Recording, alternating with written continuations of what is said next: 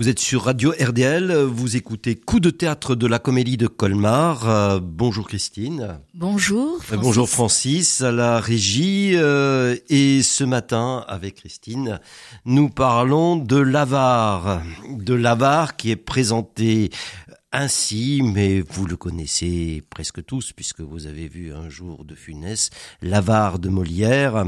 Voilà comment le présente la Flèche, euh, l'un des euh, valets de la pièce, et il dit ceci. Tu ne connais pas encore le seigneur Harpagon. Le seigneur Harpagon est de tous les humains l'humain le moins humain, le mortel de tous les mortels, le plus dur et le plus serré. Il n'est point de service qui pousse sa reconnaissance jusqu'à lui faire ouvrir les mains de la louange, de l'estime, de la bienveillance, en parole et de l'amitié, tant qu'il vous plaira. Mais de l'argent, point d'affaire. Il n'est rien de plus sec et de plus aride que ses bonnes grâces et ses caresses, et donner est un mot pour qui il a tant d'aversion qu'il ne dit jamais je vous donne, mais je vous prête le bonjour. Alors voilà, euh, le personnage, euh, comme dit que au fond, au moins on connaît de Molière. Et vous pouvez voir un avare de Molière. Oui, dans la mise en scène de Benoît Lambert, euh, le mardi 28 mars à 19h, le mercredi 29 mars à 20h et le samedi 1er avril à 18h. Le spectacle dure deux heures. Et bien sûr, vous ne manquerez pas cet avare de Molière qui se situe encore dans les célébrations des 400 ans euh, de la naissance de Molière. Et nous avons déjà eu à la Comédie de Colmar rêvé Molière. Et donc là, c'est l'occasion euh, de revoir ce grand classique. Euh, oui, et euh, ce sera dans la grande salle de la Comédie de Colmar. Voilà. Alors euh, Molière euh, écrit euh, l'avare, disons plutôt à la fin de sa vie. C'est un moment où il est dans la gloire, même s'il a quelques petits ennuis, puisque il avait fâché plus ou moins le roi avec le Tartuffe. Le Tartuffe, pour l'instant, c'est en 1668. Le Tartuffe est encore interdit. On oui. attend, on attend qu'il soit enfin euh, possible de le jouer. Et cette même année 1668, euh, rappelons quand même qu'il meurt en 1673, donc on est, on est vraiment proche de la fin. Molière écrit beaucoup. Euh, il écrit vite pour euh, sa troupe qui oui est... parce qu'il est obligé de, de compenser effectivement ce retard euh, du Tartuffe. En fait Louis XIV était emberlificoté dans des problèmes avec la papauté et avec les jansénistes et il fallait calmer le jeu. Donc il n'était pas question de de, de de, faire jouer le Tartuffe et donc Molière a été obligé pour des raisons économiques par rapport à sa troupe et pour la faire jouer de trouver des substituts. Et on peut d'ailleurs trouver qu'il y a des parallèles dans l'histoire qui est racontée euh, dans l'Avare, puisque dans l'Avare, c'est aussi l'histoire euh, d'un père qui s'oppose à, ses deux enfants et qui euh, fait en sorte qu'ils ne peuvent pas se marier comme ils veulent, ce qui est aussi le cas dans le Tartuffe, même si bien sûr le problème est tout à fait différent, puisque c'est pas par avarice c'est par souci de gain personnel que Orgon ne veut pas que ses enfants se marient avec qui ils veulent, mais c'est pour plaire à Tartuffe. Y a oui. des parallèles. Oui, il y a des parallèles, mais en même temps, euh, Molière à ce moment-là calme un peu le jeu parce qu'avec le Tartuffe, il avait quand même fâché un peu tout le monde et surtout du côté de la religion. Ça ne s'est pas arrangé avec le Don Juan. Et là, finalement, ça va un peu mieux parce que l'avare, l'avarice, c'est quand même un péché capital. Et euh, donc, euh, euh, c'est une présentation de la passion excessive pour l'argent. Mais deux choses au fond qu'on peut rajouter, c'est que il, il réécrit Plaute ce qu'il avait déjà fait avec Amphitryon, puisqu'il il faut aller vite, donc il reprend des textes euh, qui existent déjà. Oui, d'ailleurs, euh, c'est une des particularités de l'avare aussi. On peut penser qu'il y a vraiment des scènes à l'intérieur de l'histoire racontée qui sont des scènes empruntées à d'autres traditions et qui sont là vraiment euh, pour pour faire jouer les acteurs.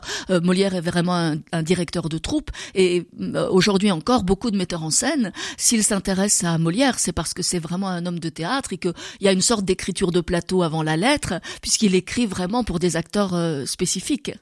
Oui, et euh, bah, si on prend euh, la scène de la cassette, qui est quand même euh, ce qu'on trouve aussi chez chez Plaute, et et puis la scène avec la flèche où, il vérifie s'il ne lui a rien volé, la, la scène avec Rosine, Rosine qui, qui veut lui soutirer de l'argent et c'est absolument impossible. Donc on a des scènes de ce type-là, mais il y a peut-être une, une, un deuxième élément, c'est euh, Molière à ce moment-là veut faire rire euh, du bourgeois puisque euh, il joue la même année Georges Dandin qui est une un comédie ballet et, euh, et, euh, et puis il joue euh, il va il va écrire en, en, en, 70 donc très vite le bourgeois gentilhomme. Donc il s'agit de, de, rire du bourgeois parce que Harpagon alors le, le nom de Harpagon c'est Harpagon c'est le rapace c'est ce terme même son nom le dit et il s'agit de mettre en cause le banquier parce que Harpagon est un bourgeois c'est un banquier usurier d'ailleurs. c'est un, un usurier ce qui ce qui apparaît dans la pièce elle-même. Et il s'agit de, de, se moquer de lui, mais aussi, euh, je dirais, de euh, s'occuper de la question des générations, parce que euh, on a un arrière-fond social auquel Benoît Lambert prête très attention, élève qu'il est de Jean-Pierre Vincent et des Brechtiens.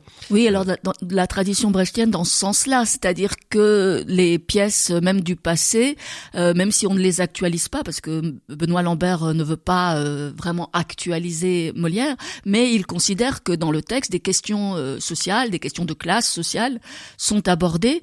Et effectivement Molière lui-même, qui était fils d'un tapissier du roi, enfin de, de quelqu'un qui travaillait dans le luxe, était lui-même issu du milieu bourgeois, mais il joue pour la cour, il joue pour les courtisans, il joue pour le roi, et donc il y a cette sorte de paradoxe de, de, de, de faire se moquer des bourgeois euh, et en même temps, euh, là dans l'Avare, on s'aperçoit que les enfants d'Arpagon euh, sont eux plus généreux, plus nobles, puisqu'il y a une tradition euh, aristocratique qui est plutôt du côté de la libéralité, de la générosité, euh, de, de, la dépense, alors que le père, lui, est dans la rétention et et c'est cet aspect-là qui est sans doute traité peut-être plus que justement le l'Arpagon euh, de Plaute, de l'Olularia et l'histoire des deux mains, par exemple, montre-moi ta main, montre-moi l'autre. Enfin, tous ces lazzi de la comédie euh, traditionnelles sont, seront peut-être euh, un petit peu en retrait par rapport à cette question euh, générationnelle, comme tu le dis, Francis, de rapport entre les enfants et ce père qui, qui essaye de, de, de garder une place, en fait, dans une mmh. société qui peut-être bouge. Ouais. Alors pour, pour rappeler quand même un tout petit peu euh, l'histoire, euh, donc Harpagon euh, euh, garde son argent, il a caché une cassette avec 10 000 écus en or, ce qui est beaucoup, c'est-à-dire c'est, c'est vraiment beaucoup, beaucoup, beaucoup, beaucoup d'argent. Il ne veut pas en donner à ses enfants, bien sûr, mais il y a une affaire de mariage parce que tout tourne autour du mariage. il veut marier son fils à une veuve riche jusqu'à un certain point, alors que euh, son fils a des vues sur une jeune Marianne qui, par hasard, cette Marianne semble plaire aussi à Harpagon. Et donc, oui, alors elle on est a pauvre. une rivalité entre le père et le fils autour de, de cette jeune Marianne qui, elle, elle est pauvre. Et, euh, et il veut également euh, marier sa fille à... Alors là, c'est plutôt un, un noble, euh, oui, un, un, seigneur, homme âgé. On, oui, on seigneur retrouve Anselme, toute l'histoire. On retrouve toute l'histoire euh, d'une jeune fille mariée avec euh, avec un, un homme. Oui, et puis mariée sans dot, parce que c'est ça l'enjeu pour Harpagon. Il, il, veut marier sa fille, mais il ne veut pas donner d'argent pour qu'elle se marie. D'où l'importance d'ailleurs de la marier à, à, ce vieil homme qui lui a tout ce qu'il faut. Voilà. Alors, par contre, elle, elle a une relation, disons comme ça, déjà déjà existante d'ailleurs avec un jeune homme qui s'appelle Valère et euh, qui euh, s'est euh, mis dans la peau d'un intendant pour être plus proche d'un intendant de Harpagon, pour être plus proche de, de, de, de, la jeune fille. Donc, euh, donc voilà, voilà au fond euh, présenter, euh, comment dire, l'ensemble compliqué nécessairement, le, débat, le combat qui aura lieu entre le père et le fils. Entre... Oui, parce que là se, se rajoute encore, donc parce qu'il y a la, y a la question de, de l'entremetteuse, Frosine, qui va faire en sorte que Marianne soit introduite aussi auprès d'Arpagon et qui essaye de soutirer de l'argent à Harpagon par le biais de ce mariage avec euh, avec Marianne. Et puis il y a aussi les personnages de Valais. Vous avez entendu tout à l'heure la flèche et le, portrait qu'il fait euh, d'Arpagon euh, lu par Francis, qui eux aussi vont essayer de tirer leur épingle du jeu. Alors parfois pour soutenir les enfants, mais parfois aussi pour leur propre compte. Oui, à, part à part les jeunes femmes, c'est-à-dire la fille d'Arpagon et puis euh, et puis Marianne, au fond, tous les autres sont euh, déjà pris par la question de l'argent. Enfin, on peut, on peut le dire comme ça. Oui, il y a comme une sorte de contamination de l'espèce d'avarice d'Arpagon. Cette question de l'importance de l'argent euh, semble contaminer tout l'entourage et, et, bien sûr enlever beaucoup de, de, de sentiments d'une certaine façon, atténuer la, la, force des sentiments parce que tout va être une question d'argent. Oui, alors évidemment, le fils va faire en sorte que la, cassette disparaisse euh, et puis il va euh, la jouer à la fin par rapport euh, justement à, sa possibilité euh, de euh, pouvoir se marier avec Marianne. Et puis un coup de théâtre évidemment final qu'on a aussi euh, qu'on a aussi dans dans Amphitryon où quelqu'un paraît et, et finalement explique tout. Et c'est généralement un personnage noble, donc une sorte de Louis XIV jusqu'à un certain point. Oui, ça c'est le cas dans Tartuffe qui arrange tout. Qui, qui, qui, va qui va quand même arranger les choses. C'était c'était là aussi très net dans Amphitryon le, coup d'éclat final. Mais dans Amphitryon, on était, on était parmi les dieux. On était, on était vraiment à Versailles même. alors que là, on n'est pas du tout. Non, alors que là, c'est plus de l'ordre de la, la révélation finale. C'est-à-dire, on s'aperçoit bien sûr à la fin que le Seigneur Anselme est le père Hein, de... Alors on ne dira pas de qui, mais vous, vous l'aurez deviné. Et donc ça, ça va résoudre le problème. Et c'est finalement Harpagon qui va se retrouver tout seul avec sa cassette. Alors, euh, ce qu'il y a, c'est que la pièce euh, est quand même euh, dans son ensemble traversée par des scènes de rire.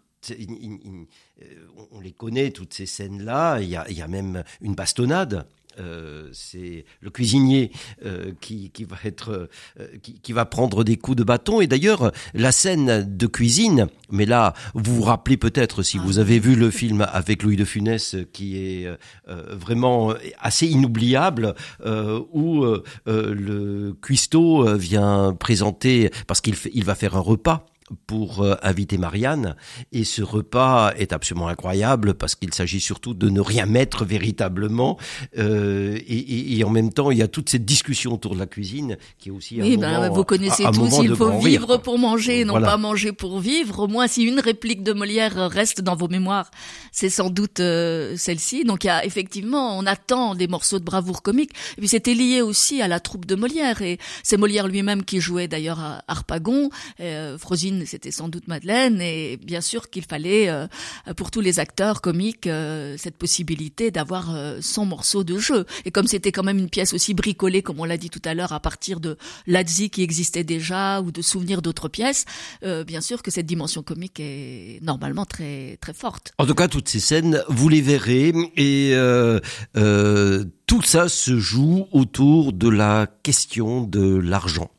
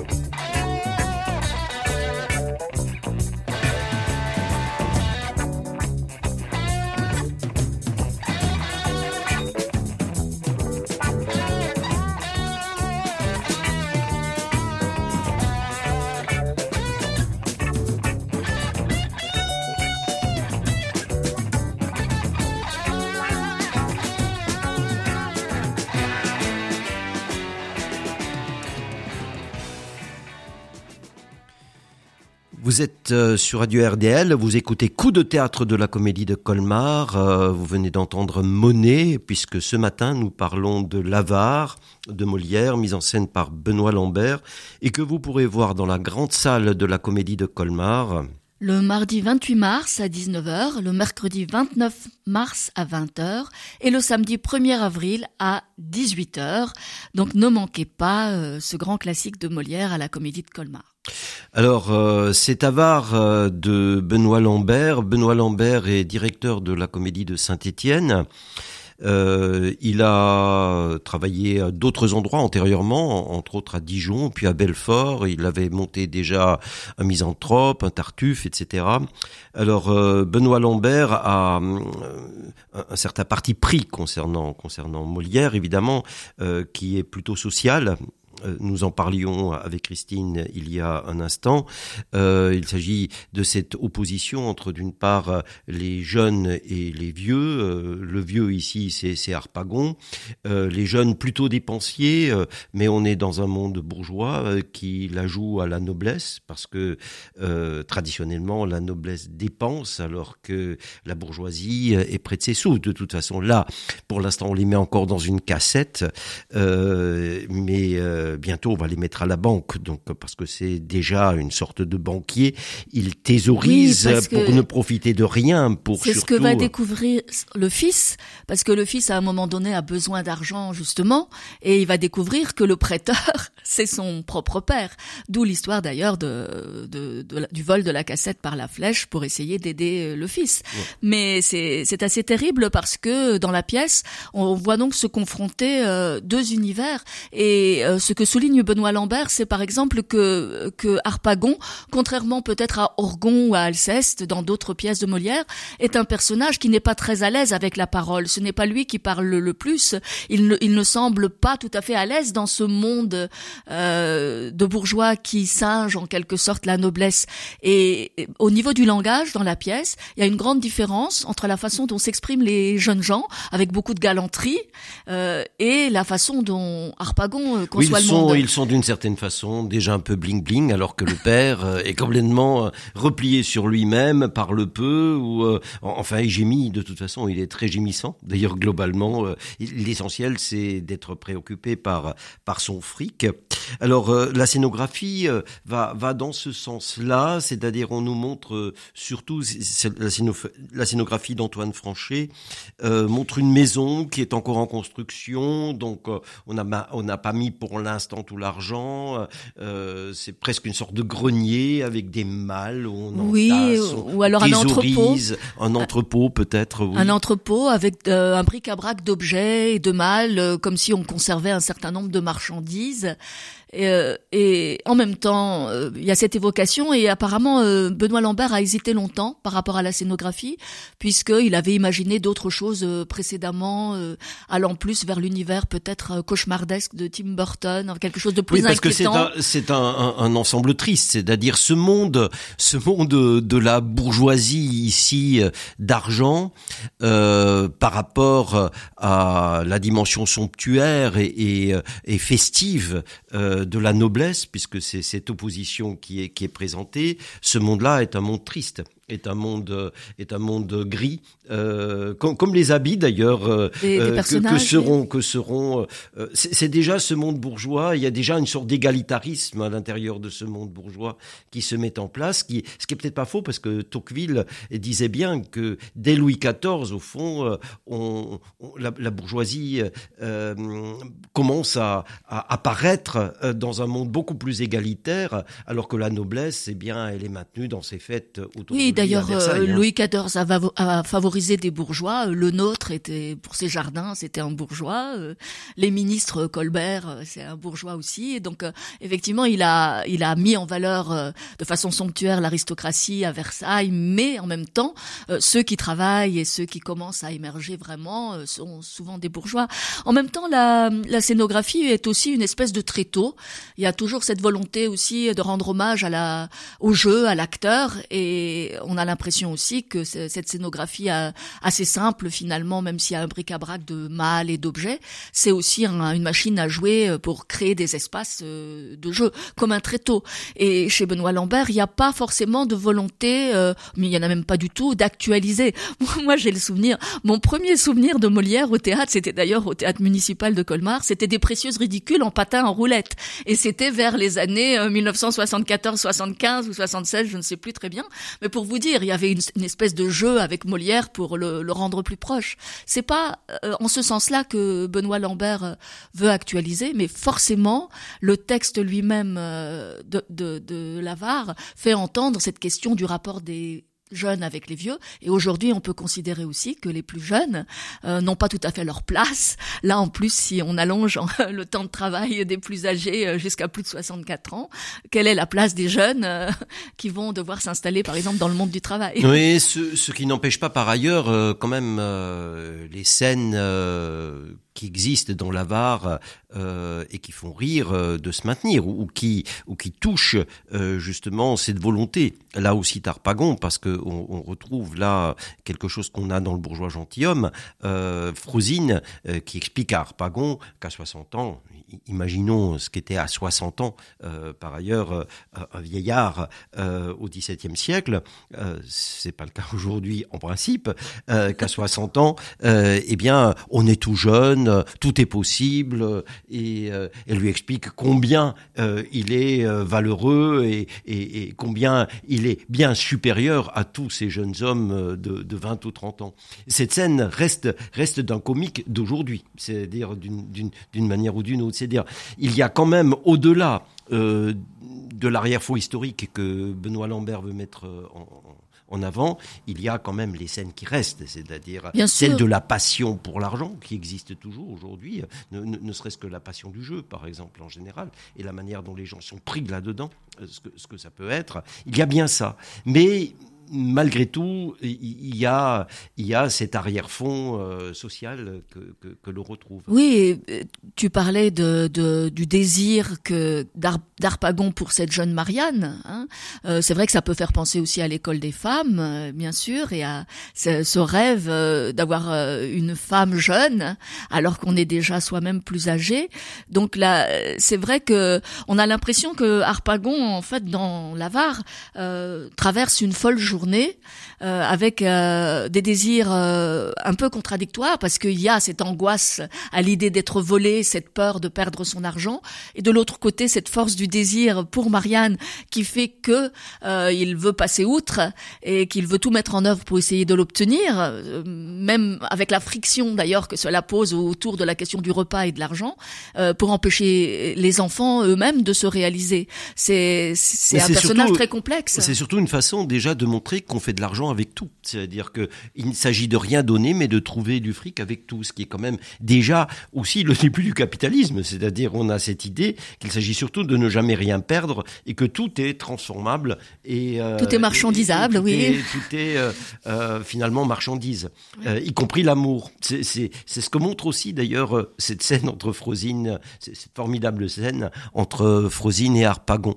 Alors c'est quand même là quelque chose qui nous relie aujourd'hui encore euh, euh, à ce Molière euh, du XVIIe siècle. Alors, ce n'est pas toujours facile, je dirais, de de rendre Molière si, si abordable, parce que même si c'est pour nous un classique et si il est le classique des écoles, c'est-à-dire qu'il est fait pour être mis dans les classes, c'est parfois c'est parfois un fossé qu'il y a entre entre la parole de Molière, même si ici c'est une pièce en prose, et puis, oui, alors ce que nous en attendons, ce que nous en pensons. Donc c'est vrai que pour le spectateur, il y a toujours ce, double plaisir, parce qu'il y a un vrai plaisir dans la reconnaissance, c'est-à-dire euh, retrouver une pièce, retrouver des répliques que l'on connaît, des scènes que l'on attend et dont on veut voir euh, la variation. Et puis il y a bien sûr le plaisir de la découverte d'une nouvelle version, hein, d'une nouvelle lecture de, de, la pièce, avec la façon dont le metteur en scène va euh, justement renouveler et redonner vie à, des scènes du passé qu'on a peut-être vues jouer dans d'autres mises en scène. Oui, juste peut-être un mot sur ce qui ne se jouera pas ici, mais qui s'est joué euh, ici ou là, en particulier à Saint-Étienne, c'est-à-dire euh, une, un petit spectacle pour les écoles qui s'appelle euh, Bizarre Avare, euh, où il s'agissait de faire une sorte d'entrée en matière euh, pour accéder à Molière. Comme si, malgré l'accès qui existe à Molière, puisque partout dans les collèges on, lit du Molière, il fallait quand même un autre accès, et l'autre accès c'est le jeu quand même. C'est quand même le jeu. C'est le jeu alors parce que parce que le jeu euh, Molière c'est fondamentalement joué. C'est lui-même qui jouait Harpagon euh, et euh, sans doute la, la, la, fameuse scène avec Frosine, c'était une scène entre Molière et, Madeleine, Béjart, la, la, la mère son ancienne amante et puis la mère de, de, de sa femme. Euh, c'est ce qu'on attendait, c'est-à-dire on attend le jeu. Oui, et là, c'est vrai qu'on peut peut-être rajouter que si Benoît Lambert aussi montre régulièrement des Molières, il le dit, c'est aussi pour travailler avec cet acteur qu'il euh, suit depuis 30 ans, qui s'appelle Emmanuel Vérité, et qui a autrefois déjà joué des grands rôles dans les autres euh, pièces de Molière que Benoît Lambert a montées. Donc c'est cette idée aussi que on a envie de voir un acteur dans le rôle d'Arpagon, un acteur que l'on aime. Et je pense que pour monter Molière, il faut avoir une passion vraiment euh, du jeu et des acteurs. Parce que euh, Molière écrit pour ses acteurs. Et euh, Molière écrit essentiellement pour, pour dirons pas simplement plaire au public, mais retrouver la veine fondamentale du comique. Et cette veine du, cette, cette, veine du comique, euh, elle, elle, se trouve dans, incontestablement dans euh, dans l'avare, comme, comme elle se trouve dans la marmite, mais euh, quand, quand Serrault, par exemple, joue l'avare ou, ou, de Funès, peu importe, c'est-à-dire on a là euh, vraiment le, le cœur même de ce qui, aujourd'hui encore, nous intéresse et est important chez Molière. Oui. Bon, bah, Nous verrons si Emmanuel Vérité euh, un arpagon euh, original. Rendez-vous aux grandes salles de la comédie de Colmar pour l'avare. Vive le théâtre